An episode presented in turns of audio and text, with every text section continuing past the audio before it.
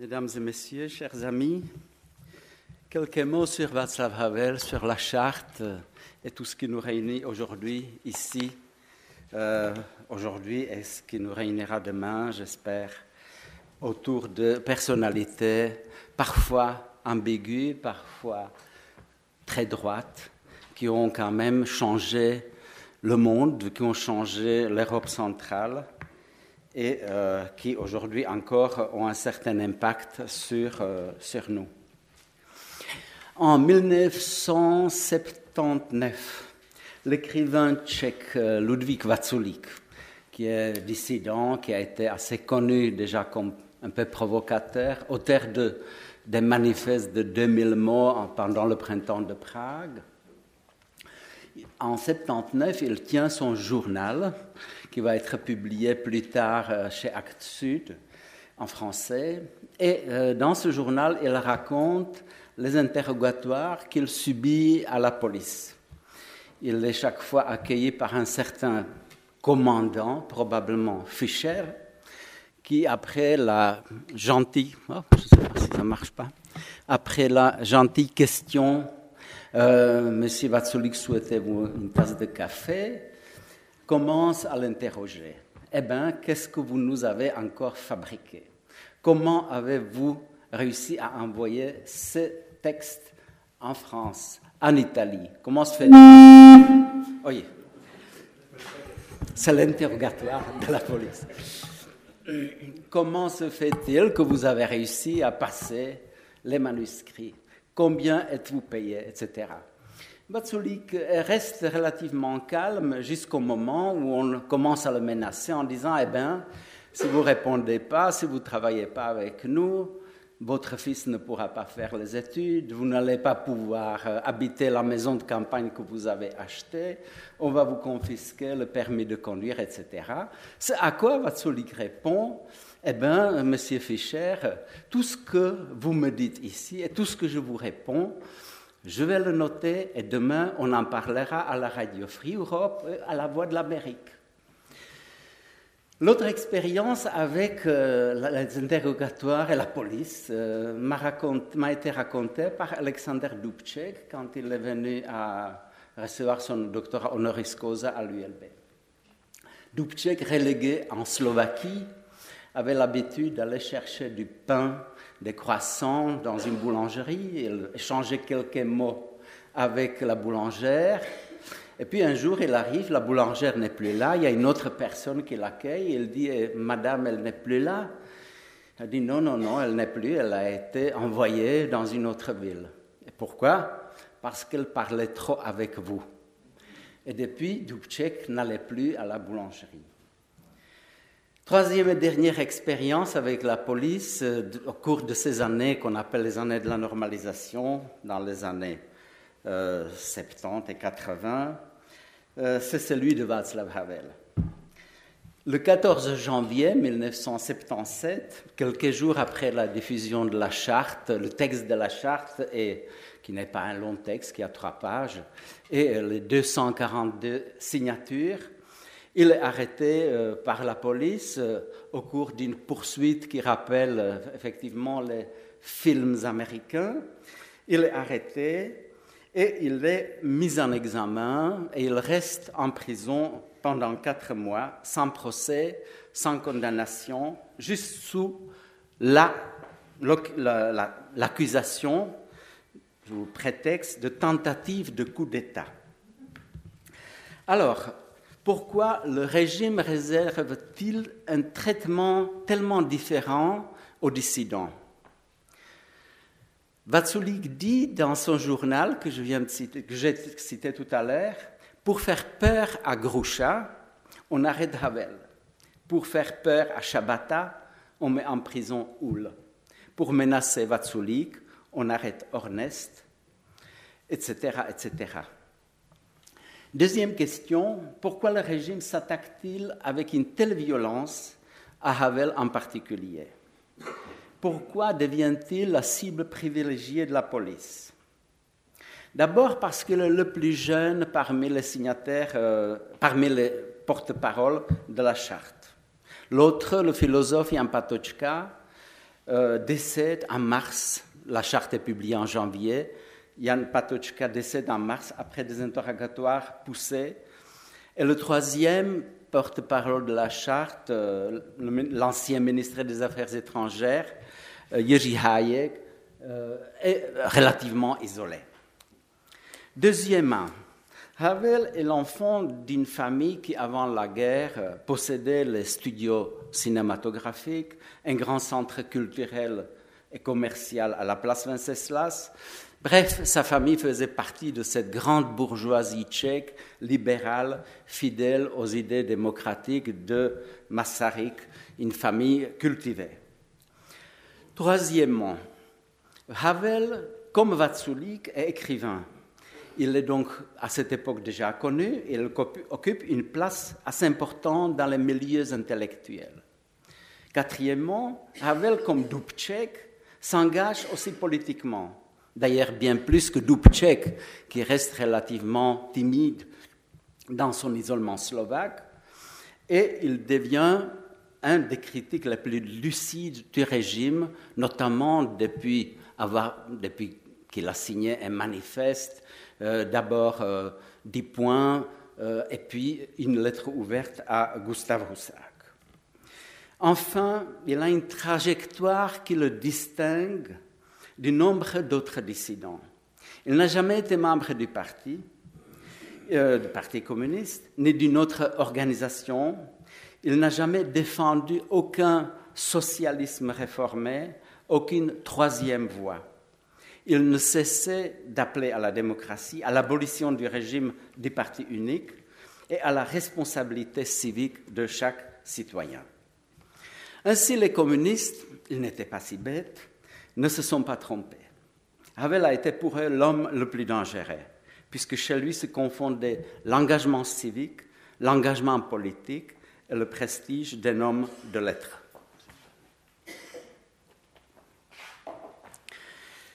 Était-il exceptionnel dans le contexte social et politique tchèque?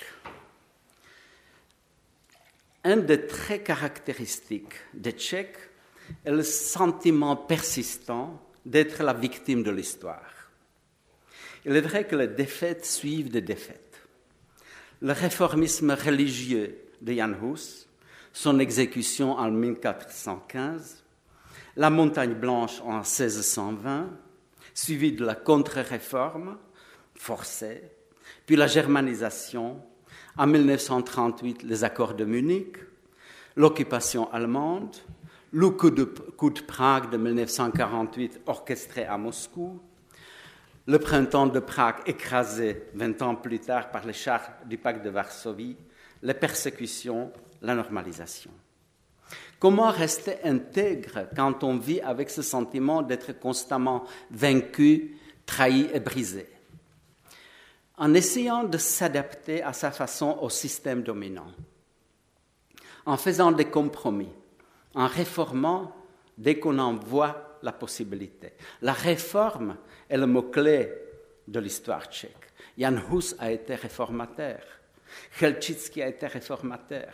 Dubček a été réformateur. On fait comme les autres, car on ne peut pas faire autrement, mais on adapte leurs doctrines à notre manière. Même le plus grand héros de la littérature tchèque, le brave soldat Schweik, mène à la perfection cet art de l'adaptation à l'idiotie des mécanismes militaires et administratifs pendant la guerre 14-18, en se faisant déclarer lui-même idiot par la commission des médecins légistes. Havel, lui, ne s'identifie pas à ce réflexe de compromis. Il est habité par l'idée de la vie dans la vérité, par le besoin obsédant de s'impliquer, de s'exprimer sur l'état de la société, par le besoin de décrire le mal et de décrire les remèdes qui permettront de le surmonter. C'est chez lui obsessionnel, même s'il se jure encore et encore qu'il ne veut redevenir qu'un simple écrivain. Aujourd'hui, six ans après sa mort, on dispose d'une impressionnante bibliographie d'ouvrages qui lui sont consacrés.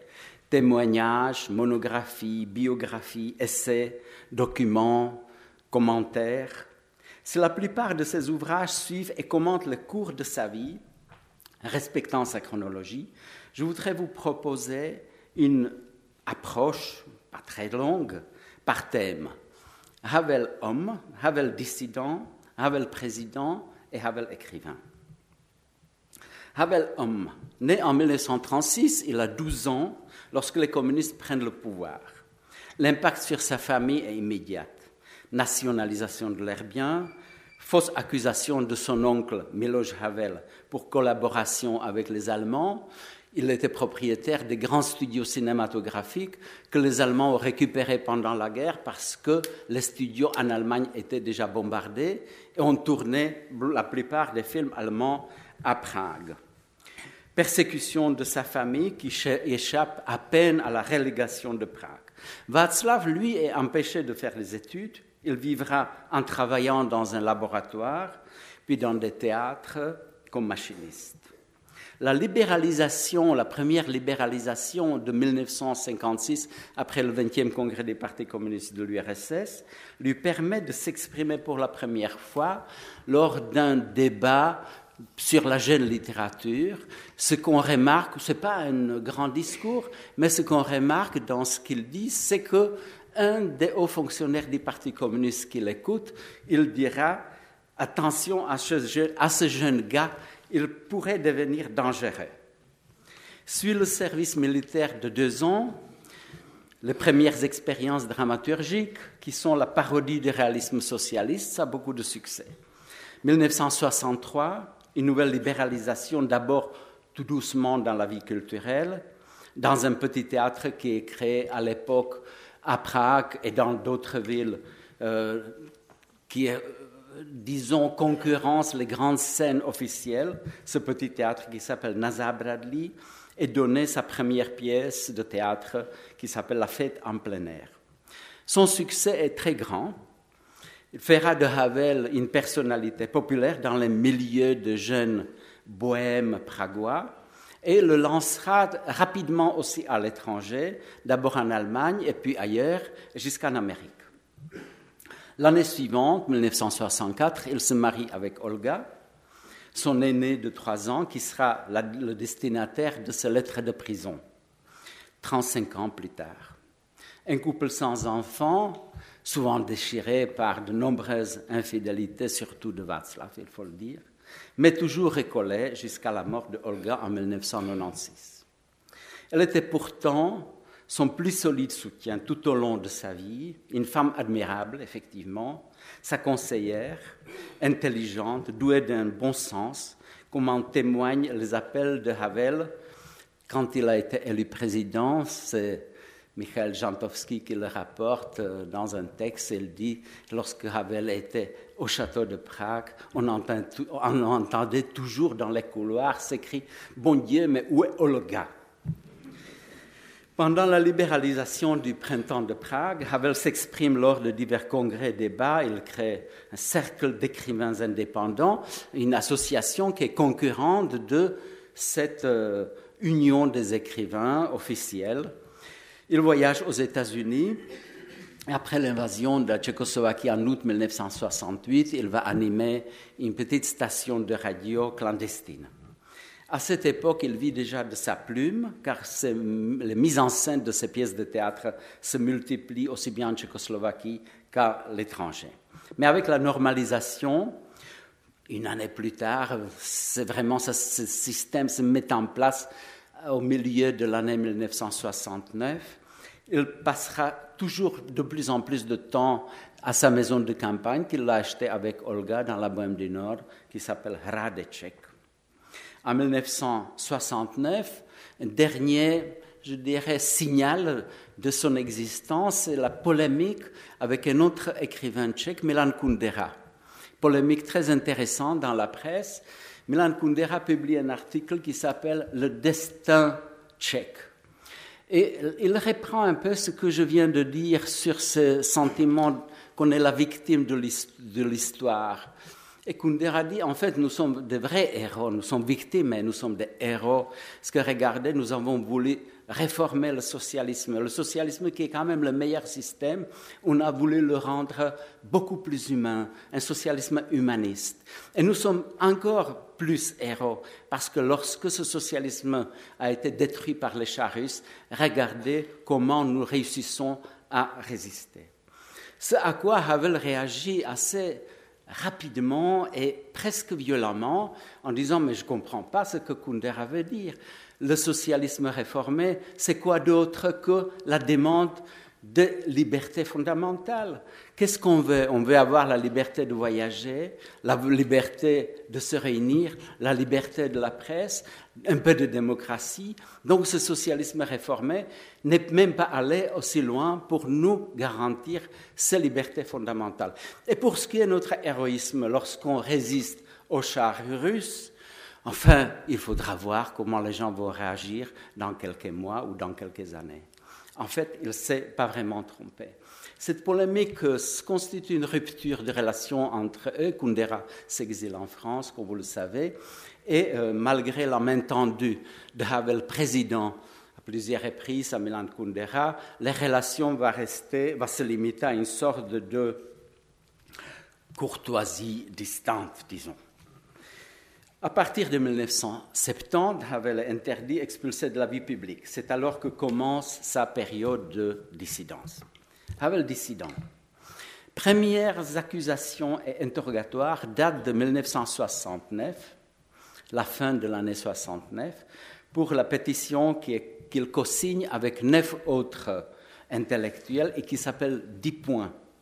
Cette pétition condamne l'occupation de la Tchécoslovaquie à la présence de euh, l'armée rouge sur son territoire. Le procès contre les signataires, faute de preuves, est reporté à plusieurs reprises, toujours à plus tard, et finalement n'aurait jamais lieu.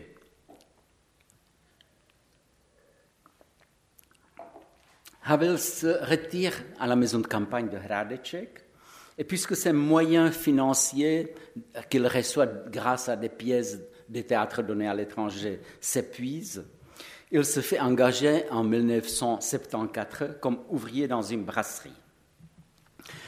Il va rester six mois, huit mois à peu près euh, à travailler dans cette brasserie. En 1975, il adresse une lettre à Gustav Husak, secrétaire général du Parti communiste et président tchécoslovaque. Il s'agit d'une analyse des plus pertinentes de ce que était le socialisme réel. En substance, Havel constate que tout semble fonctionner parfaitement, comme dans une société normale. Mais pourquoi? Parce que la peur de la population anesthésie toute dynamique sociale, la moindre initiative, voire la moindre pensée indépendante. Elle produit l'inertie, l'apathie et le mensonge qui est banalisé au point d'être accepté comme vérité.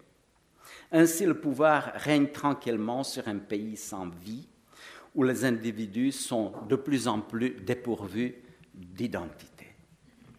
La lettre lui est renvoyée sous prétexte qu'elle avait été transmise en même temps aux médias étrangers et constitue ainsi un acte antisocialiste. En automne de cette année, est joué dans une salle d'une auberge à Horní Pučernice, un petit village, en privé, la pièce de théâtre de Havel qui s'appelle La Grande Roue. Et cette représentation constitue un prétexte à une vague d'harcèlement sans précédent des participants, des acteurs, des spectateurs, de leurs familles et de leurs amis. Tous ceux qui sont de près ou de loin mêlés sont parfois licenciés de leur travail, leurs permis de conduire sont confisqués, ça c'était presque un réflexe de la police. La censure s'abat beaucoup plus durement sur les théâtres. Le but est clair, isoler Havel en s'attaquant à ses amis, un peu comme on l'a fait avec la boulangère de Dubček. Mais ce n'est qu'une question de temps, Havel le sait, pour qu'on trouve un prétexte pour s'attaquer directement à lui. Mais à ce moment-là, déjà il vit au sein d'une société qu'on appelle le dissident. Alors que l'opposition, contrairement à ce que je décris ici, se manifeste également à travers d'autres réseaux. Ce n'est pas que Havel. Des écrivains rassemblés autour de peintre Jiří Kolář, l'historien de la littérature Václav Černý, Jindřich Chaloupecký, cette génération qui est née au début du siècle, ou dans les milieux underground, les groupes de musique rock, des poètes, des artistes, au travers d'actions individuelles. On a pratiquement oublié que même Dubček, dans son isolement, a envoyé en 1976 une lettre au comité central du Parti communiste pour défendre les idées du printemps de Prague, mais finalement tout cela a été complètement étouffé. Néanmoins, le vrai événement provoqué artificiellement par la police, sans doute pour faire exploser la situation, est l'arrestation d'un groupe de musique underground, The Plastic People of the Universe, en 1976. Des membres du groupe, Ivan Martin Jeros, appelé Magor, et un autre, seront condamnés pour provocation. Contrairement à ce que le régime s'imaginait, faire taire cette branche d'expression qui a un impact certain sur les jeunes, on proteste. On envoie des lettres aux intellectuels à l'étranger en leur demandant de se mobiliser, de mobiliser l'opinion publique contre l'attaque à la culture en Tchécoslovaquie. Ces balances le déclenchèrent d'un mouvement beaucoup plus vaste, se réunissant chez l'un ou l'autre une dizaine d'opposants, Pavel Kohout, Zdenek Mlinaj, Václav Benda, Ludwig Vatsuli, Havel et d'autres, rédigent un texte qui sera appelé Charte 77. Si l'arrestation de Plastic People en est le déclencheur direct, ici on se réfère à l'acte final de la conférence de Helsinki signée en 1975 qui garantit le respect des droits de l'homme. Le texte de la charte, donc, qui est un petit texte de trois pages dactylographié, a deux parties. Dans la première, les auteurs dénoncent les abus du pouvoir, le non-respect de la vie privée, de la liberté d'expression et d'opinion politique ou religieuse, l'interdiction de voyager et surtout l'interprétation arbitraire de la législation. Dans la deuxième partie, la charte définit ce qu'elle est, plus exactement ce qu'elle n'est pas. Elle est une association libre informelle de citoyens liés par la volonté de défendre les droits de l'homme, mais n'est ni une organisation politique, ni une base d'opposition politique contre le régime, car sa principale volonté est de contribuer à la vie dans le respect des libertés fondamentales. Signé par 242 personnes jusqu'en 1989, au total par 1883 personnes. Le texte de la charte est publié dans les grands quotidiens étrangers le 6 et le 7 janvier. Ses auteurs et porte-parole sont arrêtés et interrogés. Dès la diffusion de la charte, le régime mobilise les autres intellectuels, euh, Karel Kovanda en a parlé, pour qu'ils manifestent leur désaccord avec les signataires. Alors évidemment, personne ne connaît le texte de la charte en dehors de ces quelques personnes qui l'ont signé en convoquant au théâtre national et en leur demandant, en convoquant des centaines d'intellectuels, en leur demandant de signer un texte qu'on va appeler l'anticharte. On le fait ensuite circuler dans les entreprises, dans les écoles, dans les universités, dans l'administration, et fait pression pour qu'on le signe. Havel, lui, est arrêté le 14 janvier. Sa garde à vue de quatre mois est une des périodes les plus difficiles de sa vie. On lui fait croire que les signataires se sont rétractés, que la charte est finie. Il est tenu en complet isolement.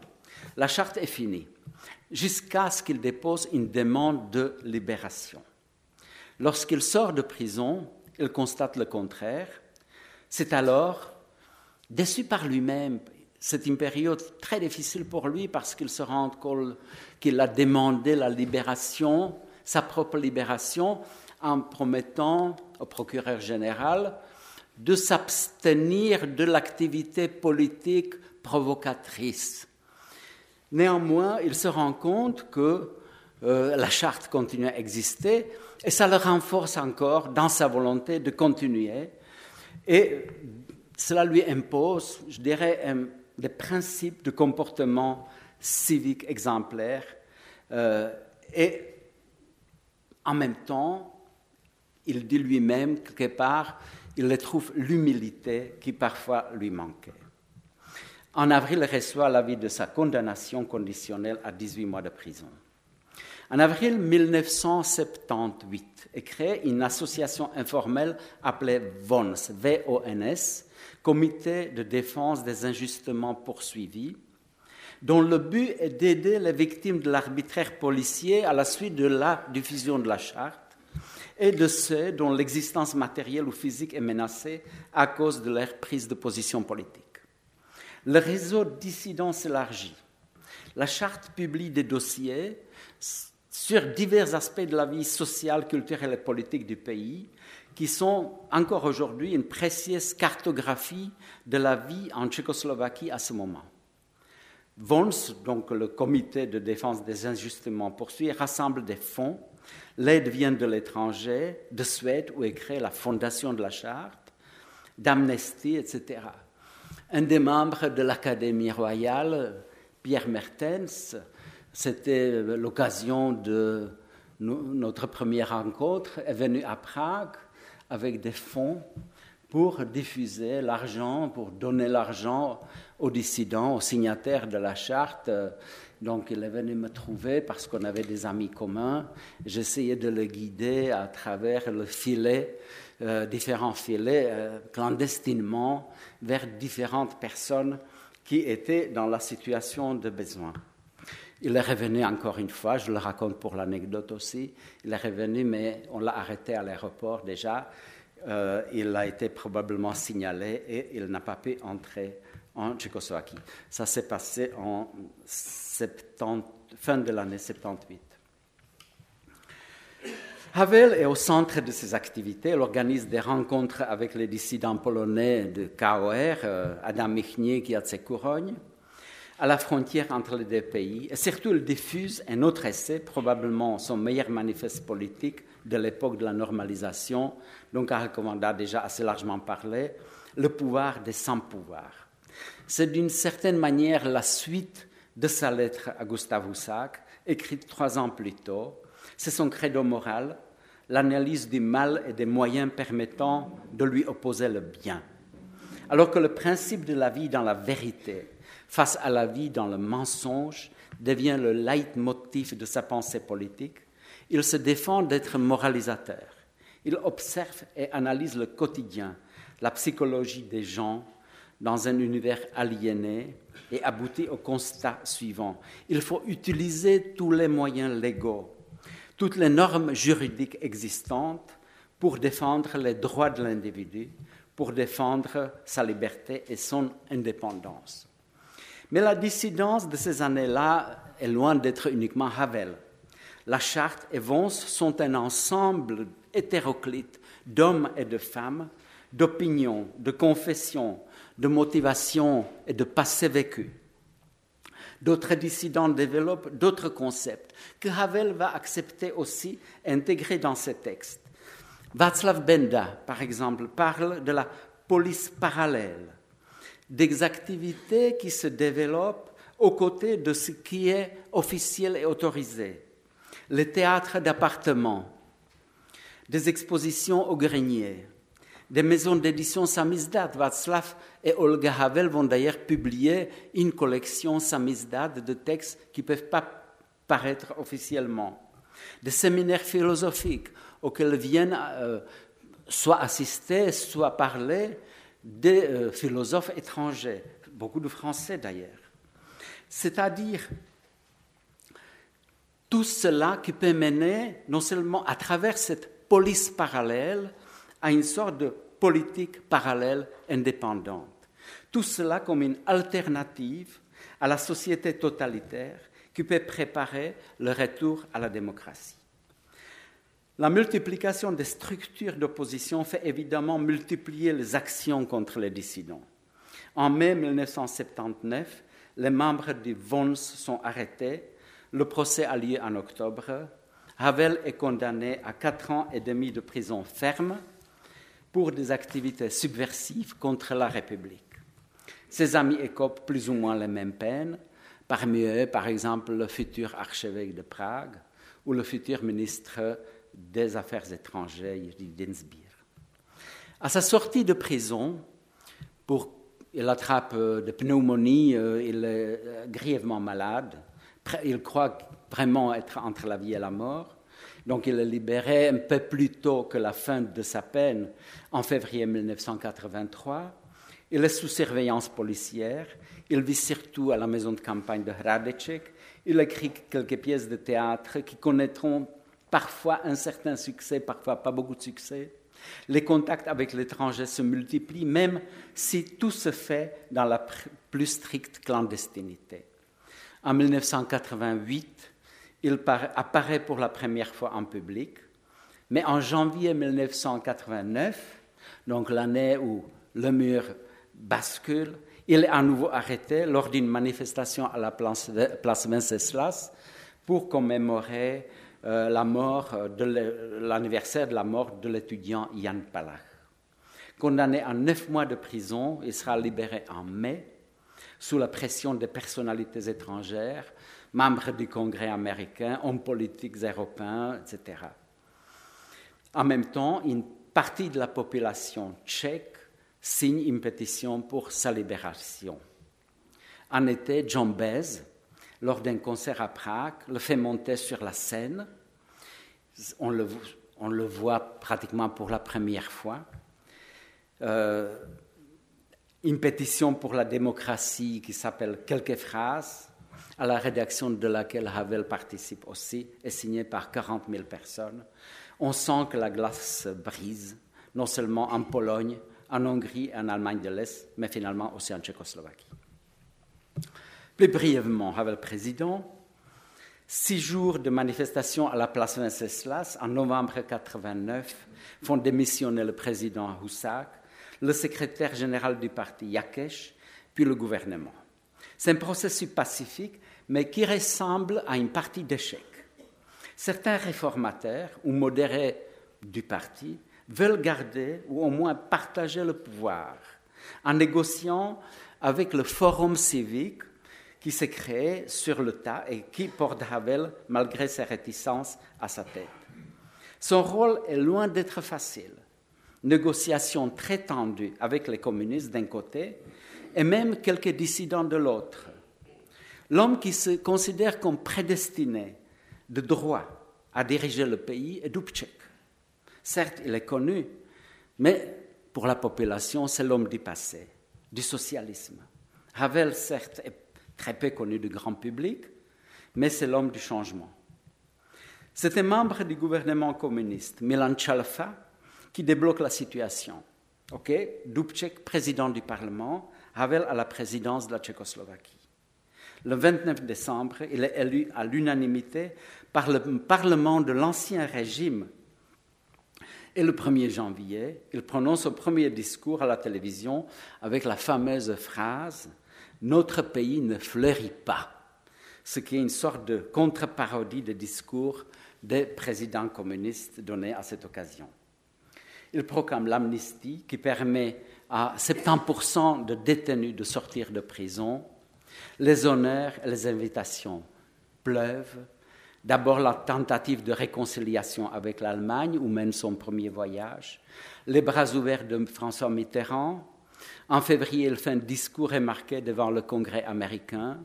Amitié avec Bush, Dalai Lama, le prince Charles, Rolling Stones, le pape les événements vont se suivre, c'est assez éclectique. Euh, quand les Rolling Stones étaient à Prague, euh, ils étaient au château de Prague et Havel voulait, euh, puisque la foule était dans, dans, la cour du château, Havel voulait que les Rolling Stones montent sur le balcon pour se montrer. Mais comme ce château encore, il ne le maîtrisait pas bien, il n'arrivait pas à trouver les clés du balcon. Donc les Rolling Stones sont passés un quart d'heure derrière les fenêtres. Et puis seulement on a réussi à forcer la porte. Bref, cette atmosphère d'orgasme comme l'appelle l'ambassadeur américain de l'époque, ne dure longtemps. Il y aura évidemment des grands événements. 1991, euh, Pacte de Varsovie est dissous. Euh, on dissout aussi RDHP, le Conseil de l'aide mutuelle, marché commun des pays de l'Est, et ça mènera jusqu'à 1999, car elle commanda en est le grand témoin, l'entrée de la République tchèque et d'autres pays dans l'OTAN. La Tchécoslovaquie, cependant, en 1992, est sur le point d'éclater. En 1992, les deux vainqueurs des élections, Vladimir Mečar en Slovaquie et Václav Klaus en République tchèque, décident sur, pratiquement à eux deux la scission. Havel, qui n'a pas ménagé ses efforts pour le maintien du pays unique, abdique. Le 1er janvier 1993, deux pays voient le jour. Havel est réélu premier président de la République tchèque. Son quinquennat est marqué par des événements personnels. Olga meurt de cancer en 1996. Lui-même est plusieurs fois hospitalisé. Ce sont les effets de Havel fumeur hein, et euh, de ses pneumonies répétées. Il serait marié avec une actrice, Dagmar Veshkenova, qui, cependant, ça c'est mon avis personnel, n'est que l'ombre de la personnalité de Olga. Havel devient de plus en plus souvent sujet d'attaque, aussi bien de certains médias que des hommes politiques, notamment de ses futurs successeurs, Václav Klaus, érosceptique, climato-sceptique, et Miloš Zeman, populiste, et toujours plus proche des milieux politiques russes.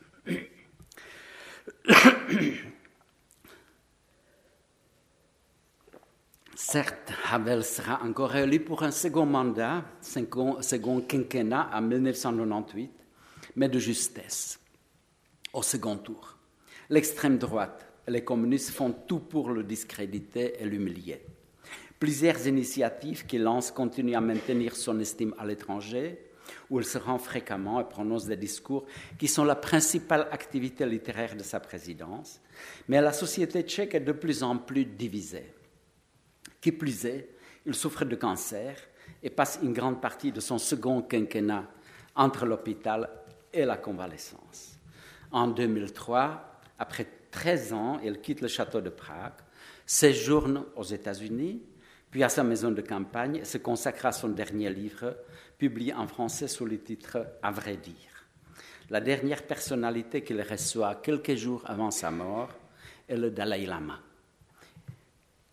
il le reçoit en privé. Il meurt à Radicek le 18 décembre 2011. Dernière partie, Havel écrivain. Havel se proclamait toujours avant tout dramaturge écrivain. Il était aussi dans sa vie politique. La politique est pour lui comme une pièce de théâtre. Ses essais sont des essais politiques, ses discours sont comme des textes littéraires, et ces lettres à Olga, écrites en prison, sont une confession philosophique. C'est ce qui le rend attachant, car la pensée politique, l'intelligence, la sensibilité d'un homme de lettres se confondent. Ces pièces de théâtre, à partir de la première, La fête en plein air, donnée quand il a 29 ans, s'intègrent dans le courant du théâtre de l'absurde, du théâtre de Duremat, Ionesco, Beckett, Pinter. Mais contrairement à eux, l'absurdité de la vie n'est pas existentielle ou situationnelle, elle est concrète. Les histoires qu'il met en scène se passent ici et maintenant. Elles sont presque réalistes et c'est pourquoi elles sont absurdes. Grâce à la perte de la personnalité, on peut atteindre les sommets dans l'hiérarchie sociale et politique, où la phrase vide de sens, donne le sens à l'ascension et à la carrière. Dans Mémorandum, il introduit dans la vie de ses protagonistes une nouvelle langue de l'administration qui est complètement incompréhensible aux autres, petit d'épée, et qui encore aujourd'hui nous fait penser à certains textes bureaucratiques que l'on déchiffre péniblement ou pas du tout, ou à Orwell, lui, bien sûr, interdit en Tchécoslovaquie.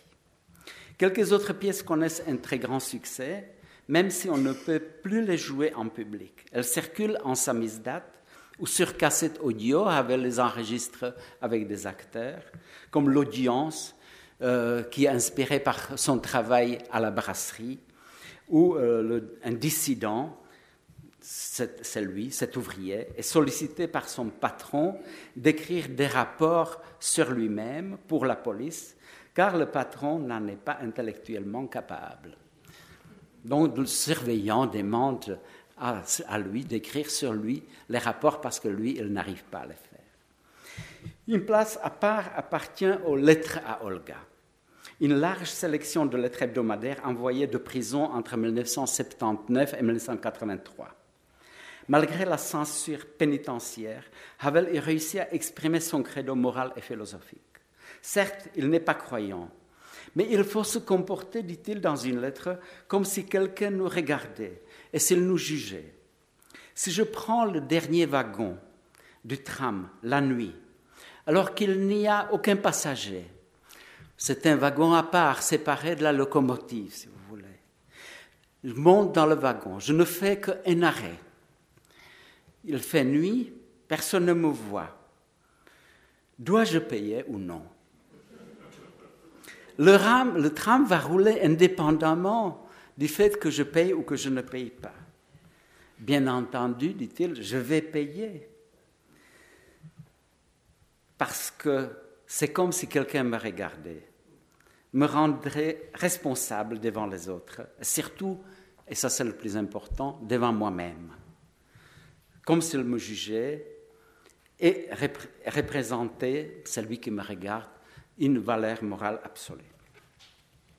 Des dizaines de discours qu'il prononce tracent les jalons de sa présidence. Question de société, de politique tchèque, slovaque, étrangère, l'état du monde, des visions de l'avenir de notre planète. Derrière cela, toujours le même dénominateur commun. Les mots doivent nous engager, doivent être les garants de nos actes. L'éthique doit conduire toujours notre comportement, aussi bien dans la politique que dans la vie quotidienne. Permettez-moi de terminer par quelques remarques d'ordre général. Les années 1969 89, qu'on appelle les années de la normalisation, ont fait des ravages dans la société tchécoslovaque. L'égoïsme, le carriérisme, la perte des valeurs morales, allant jusqu'aux délations et calomnies, le clientélisme et la corruption ont vite remplacé les espoirs éthiques portés par le printemps de Prague. À cela s'ajoute l'absence de 200 000 personnes qui ont quitté le pays pour ne pas devenir les otages du mensonge. Ces exilés sont partis, non pas parce qu'ils seraient menacés par les chars russes, eux bien rangés dans des casernes, mais pour échapper à cette même société tchécoslovaque dont ils faisaient partie et qui était en train de changer. Certains savaient déjà qu'elle allait changer, d'autres partaient parce qu'ils ont vu ce changement pour échapper à la démoralisation, à la lâcheté, au cynisme et à la peur. Paradoxalement, dans cette atmosphère de la peur ambiante, de suspicion et de l'arbitraire policier, la culture tchèque a produit des œuvres qui représentent un de ses sommets et qui lui ont assuré un retentissement universel.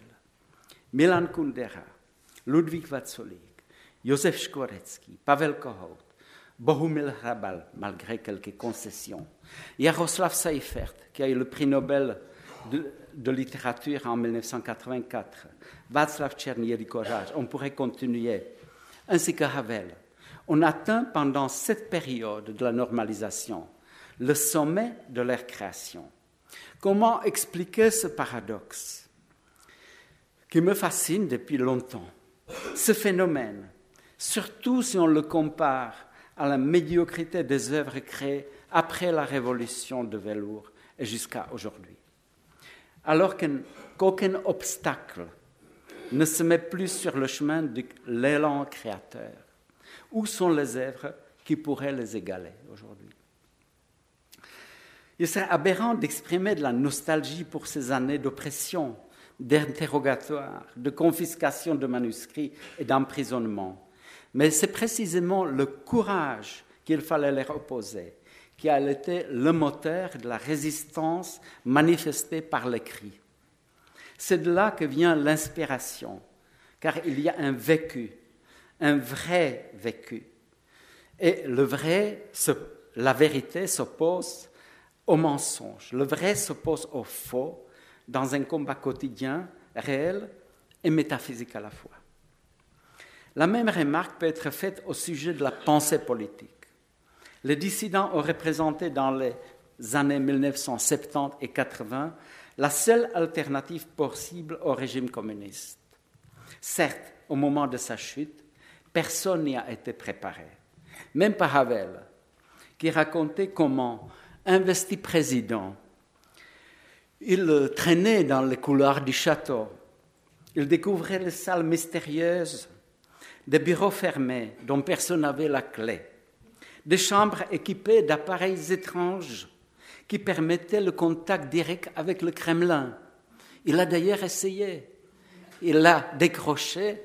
Et il y a deux versions, enfin on ne sait pas laquelle est vraie. Sur la première version, c'est une dame qui décroche en disant C'est qui? Elle dit Havel. Elle dit Attendez un instant, je vais le chercher. Et puis silence. Plus jamais rien. Deuxième version, c'est que c'est Mikhail Gorbatchev qui décroche en disant C'est qui? C'est Havel. Ah, vous avez compris comment ça marchait. Alors, ses copains deviennent ministres, chefs de cabinet, et non plus, évidemment, n'ont aucune expérience, mais cet amateurisme de premier moment, cette improvisation sont largement compensés par leur prestige dans le pays et à l'étranger. Les dernières années de la présidence de Havel sont marquées par sa maladie, tout autant que par sa dépression, face à la situation politique sur laquelle il n'a plus d'impact. Je vous prie volontiers de la suite de cette situation en brossant l'image de celle d'aujourd'hui, représentée par le président Zeman, le vainqueur des dernières élections Babiche. Le pouvoir des intellectuels est donc lié à une période particulière en Europe centrale, celle du totalitarisme tardif. Havel parle de post-totalitarisme, je l'appellerai plutôt totalitarisme tardif, qui emprisonne, torture psychiquement, mais n'exécute plus. La petite marge de liberté qu'il leur laisse, puisqu'il a perdu toute légitimité, donne toute la légitimité, légitimité aux opposants. Car, comme l'a dit Philippe Ross, chez vous, on peut tout dire. Chez, pardon, chez nous, excusez-moi, chez nous, on peut tout dire, mais aucune parole n'a vraiment de poids. Tandis que chez vous, on ne peut rien dire, mais chaque parole a du poids. Je vous remercie.